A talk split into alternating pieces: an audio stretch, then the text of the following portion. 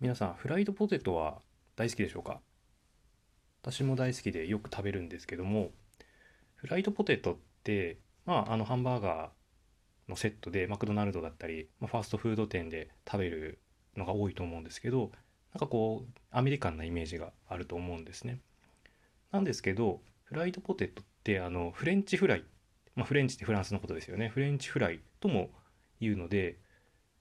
人によってはもしかしたらこれフレンフランス料理なんではっていうふうに思ってる人ももしかしたらいるかもしれないです。一方であのフレンチフライ、まあ、フライドポテトのオリジナルはベルギーだっていう説もありましてでその東京にもですねあのベルギーのフあのフライドポテトの店っていうのもいくつかあったりしてて、まあ、なんか本物志向のフライドポテトみたいなあのイメージ訴求でやってるんですね。じゃあこれ何がどういう経緯でこうなってるのかっていうところを本日話したいと思ってましてなんでまあそのフライドポテトフレンチフライベルギーみたいなところがどういうふうな歴史を経て、えー、今に至ってるかっていうところを簡単にご説明しようかと思ってます。でそもそもなんですけどまああのフレンチフライフライドポテトってまあじゃがいもから、えー、揚げたものですけどもあのまあもともとじゃがいもってあの南米の今のペルーの辺りので生まれてで、まあ、コロンブス到達以降16世紀末に、まあ、スペイン人がやってきてでそこからあのスペイン人経由であのジャガイモがあの旧大陸、ユーラシア大陸ヨーロッパ経由で広がっていくというような形になるんですけども最初はですねあのヨーロッパの人っていうのはジャガイモほとんど食べなかったんですね。でともとまあじゃがいもの形自体、まあ、ブサイクで、えー、まあ土になるなんじゃこりゃっていうことで、あの、まあ、16世紀末にあの運ばスペインあのスペインからあのヨーロッパに広がるんですけど、あの全然、えー、普及せずにですね最初はあの観賞用の植物っていうような扱いでした。で実は本格的に普及するのに200年ぐらいかかってるんですね。まあ、あの150年200年ぐらいかけて徐々にあの広がっていってで、まあ、最終的に世界中で食べられる食べ物になっていくんですけど、まあ、かなり時間がかかったと。であの今じゃがいもといえば、まあ、ドイツが有名ですけど実はドイツって非常にじゃがいもを受け入れるのが遅く遅い国の一つでで、えっと、じゃドイツでじゃがいもが導入されたのが、まあ、18世紀の初頭というふうに言われてます。でその中でも特にその貧しいあの地域で受け入れられててでまあ小麦があの小麦とか大麦とかが豊かに取れる地域では結構そのじゃがいもを拒否する向きも結構強くありました。でまあフレンチフライの本場であるフランスも実は似たような形でであの当初はですねフランス人はもうじゃがいもってもう豚の飼料ぐらいにしかしてなくってでまあ、人間が食うとあのさまざまな病気を引き起こすみたいなあの、まあ、風評被害もあってで具体的にあのじゃがいもがハンセン病を引き起こすみたいな噂があったりしててで18世紀の半ばにフランスの議会がじゃがいも禁止令みたいなのを出したりとかそういうこともあったりしてます。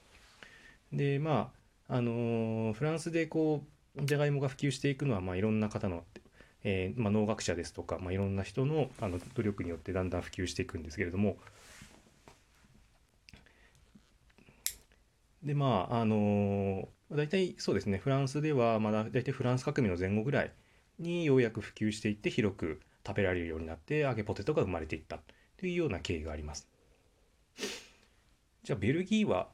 あのどっから来たかっていうところなんですけど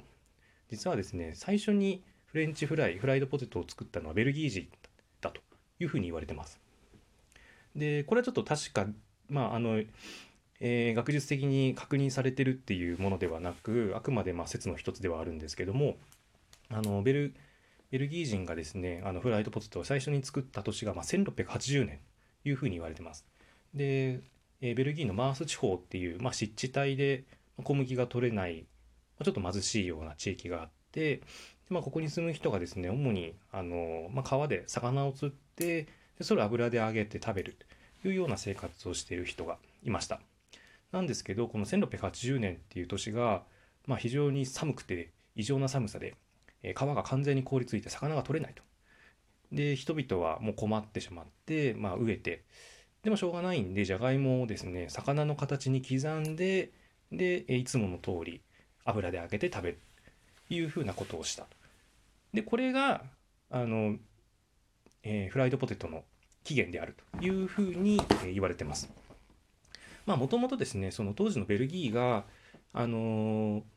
南米大陸に進出してポテトをもあのじゃがいもを持って帰ったスペインによる支配を受けていたので、まあ、新大陸の物産をですねあのいち早く持ちあの受け入れる地域の一つだったんではなかろうかとも言われてます。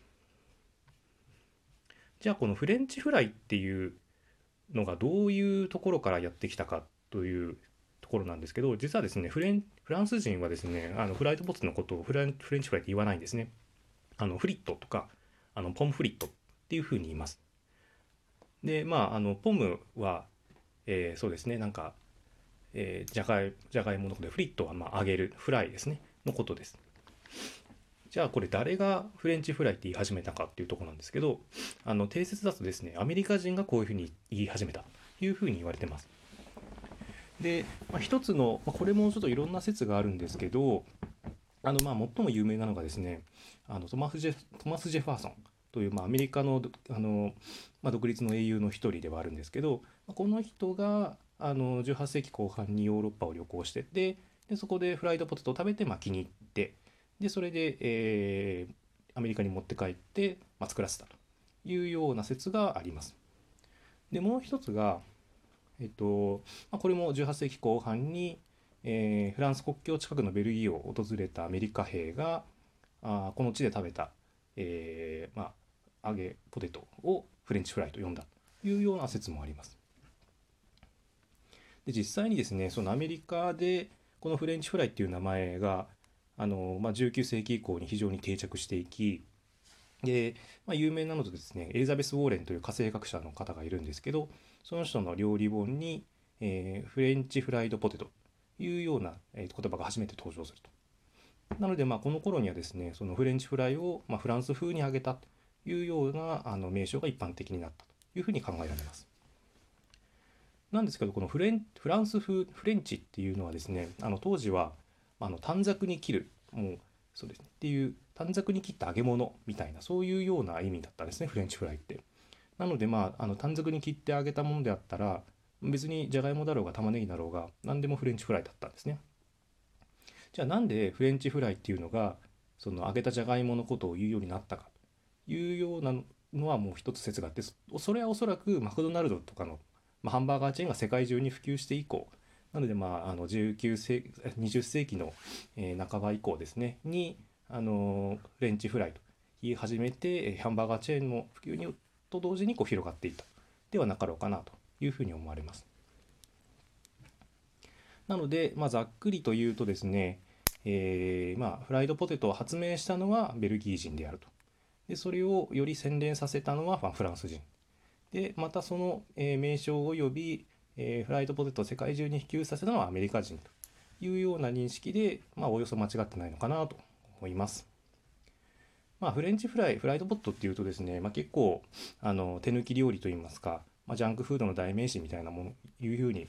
考えられるんですけど結構ですねフランスですとかあのカナダですとか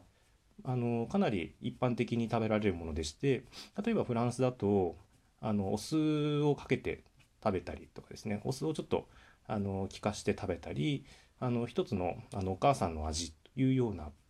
扱いをされているもので決してですね別にあのジャンクで手抜き料理というものでもないのであのぜひ皆さんですねあの、えー、まあ、ちょっと太るのでそこはあの適切にですねセーブしながら美味しくフレンチフライを食べていただければなと思います。はい、えーフライドポテトの歴史、えー、ざっくり解説いたしました。